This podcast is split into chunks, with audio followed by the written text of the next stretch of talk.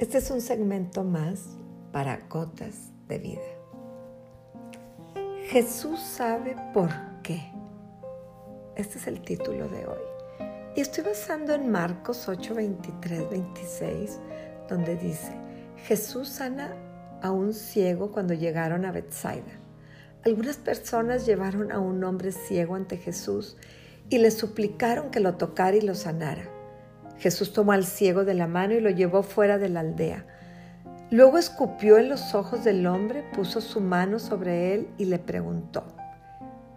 El hombre miró a su alrededor y dijo, sí veo algunas personas, pero no puedo verlas con claridad.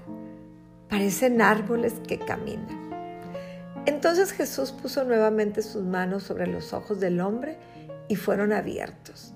Su vista fue totalmente restaurada y podía ver todo con claridad. Jesús lo envió a su casa y le dijo, no vayas a entrar al pueblo. ¿Qué significará esta advertencia de Jesús? No entres al pueblo. Muchos han escuchado de los milagros de Jesús. Otros lo han visto en alguien conocido muchos otros los hemos experimentado. Yo he tenido el privilegio de haber experimentado en dos ocasiones el poder sanador de Jesucristo. Y también he visto el poder liberador de las drogas y de alcohol en familiares. Tengo diagnóstico de una enfermedad inmunológica llamada Sjogren cuyas consecuencias son que ataca las glándulas húmedas y articulaciones de mi cuerpo y producen una resequedad en los ojos y boca que es casi imposible mantenerte activa. También da dolor en las articulaciones. En una época estuve casi paralizada. De hecho, tuve que vender una empresa por esta condición. Me atacó ferozmente y no podía ni abrir los ojos de tanta resequedad y tenía que tener gotas y agua junto a mí cuando yo salía. Hubo momentos en que me mantuve en un sillón acostada con un paño húmedo sobre mis ojos.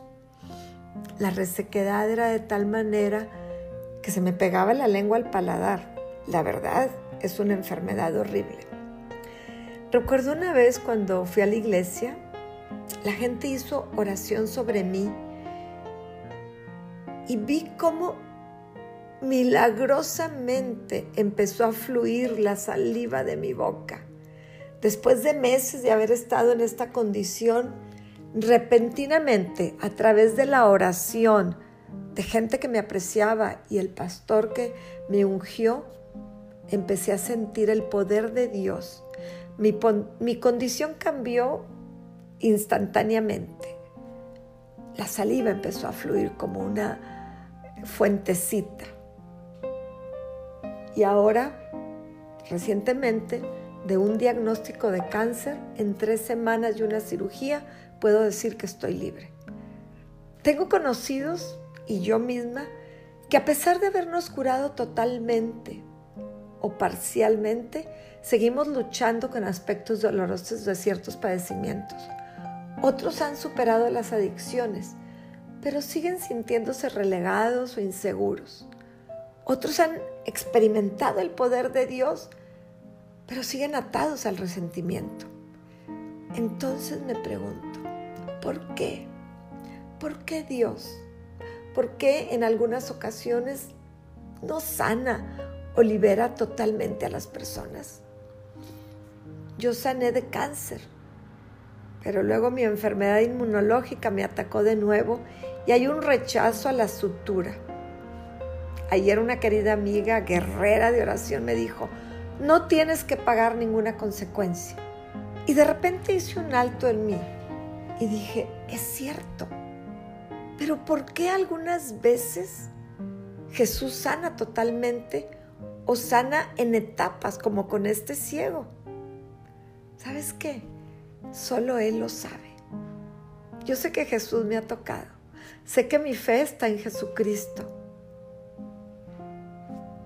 Pero así como antes, Jesús sanaba y liberaba a los enfermos y poseídos. Había sanidades parciales, totales, pero había un hecho. Después del milagro, la gente lo seguía. Pero la Biblia dice que también había muchos desertores. En Juan 6:60, 66, muchos discípulos abandonan a Jesús y decían, esto es muy difícil de entender. ¿Cómo puede alguien aceptarlo? Jesús estaba consciente de que sus discípulos se quejaban, así que les dijo, ¿qué pensarán entonces si ven al Hijo del Hombre ascender al cielo otra vez? Solo el Espíritu de vida eterna, los esfuerzos humanos no logran nada. Son las palabras que yo les he hablado que son espíritu y vida. En el 64 nos dice, pues Jesús sabía desde el principio quiénes eran los que creían y también quiénes lo traicionarían. Entonces les dijo, a partir de este momento, muchos de sus discípulos se apartaron de él y lo abandonaron. Entonces Jesús mirando a los doce les preguntó, Simón Pedro le contestó, Señor, ¿a quién iríamos? Tú eres el único que tiene palabras que dan vida eterna. Así que hermanos, yo les pregunto, ¿por qué un milagro en dos etapas o en tres? La verdad es que no lo sabemos. Pero Jesús sabía que los otros necesitaban experimentar así la situación. Sabemos que los milagros de Jesús no son únicamente para la persona que padece la enfermedad, sino para que todos aquellos que están alrededor y que a veces no lo conocen. Jesús a través de sanar a uno atrae a muchas personas hacia Él. Los milagros de Jesús son integrales y multipropósitos. Dios busca seguidores en espíritu y en verdad. Y quizás el milagro de sanidad más grande es que las personas que están a nuestro alrededor se acerquen más a Él. Cuando Dios le dijo no regresar al pueblo, lo que significaba es no vuelvas a tus viejas costumbres. No te acerques a esas personas que te hacen caer. Hoy eres una persona libre, eres una persona sana. Sígueme a mí. El Señor es un Dios celoso y Él sabe lo que nosotros necesitamos para profundizar nuestra relación con Él y aunque no siempre entendemos el 100% de sus maneras, sabemos que podemos confiar en que sus maneras son buenas, son agradables, son perfectas y son con una visión eterna. Él es un Dios celoso que nos quiere y nos requiere centrados en Jesucristo. Hoy más que nunca, donde el mundo está polarizado y habrá muchos desertores, pero también sabemos que hay muchos dioses fuera de él.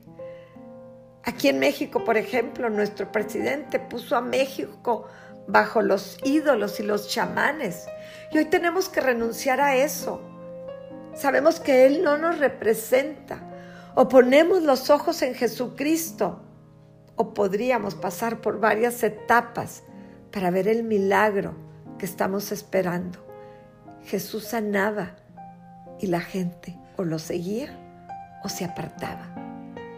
Pero solamente Él sabe por qué. No regreses al pueblo.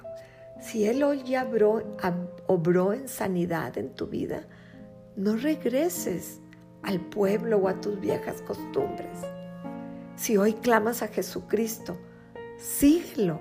Si Él abre tus ojos, síguelo a Él. Dile, amado Padre, queremos ver tu rostro. Ayúdame a ver, a poner mis ojos solamente en ti. Porque si el milagro viene de Jesucristo y la sanidad viene de lo alto, Él quiere que lo sigamos a Él con un propósito eterno. Señor, en el nombre de Jesucristo, doblo mi rodilla a ti, me someto a ti y clamo para que el milagro de lo alto venga sobre mí. Oh Espíritu Santo, tú que levantaste a Jesucristo de los muertos, te pido que sobrenaturalmente obres en mi vida y en los que están a mi alrededor. Desata todo lo que está atado. Quita todo resentimiento, quita todo dolor. Trae una santidad y haz que busquemos tu rostro. En el nombre de Jesucristo, Señor. Tú eres el Señor de México. Tú eres el Señor de mi estado, de mi ciudad, pero por sobre todo eres el Señor de mi vida, de mis hijos y de mi familia. Y yo digo, Señor, yo y mi casa pondremos los ojos en ti, en el Todopoderoso. Amén.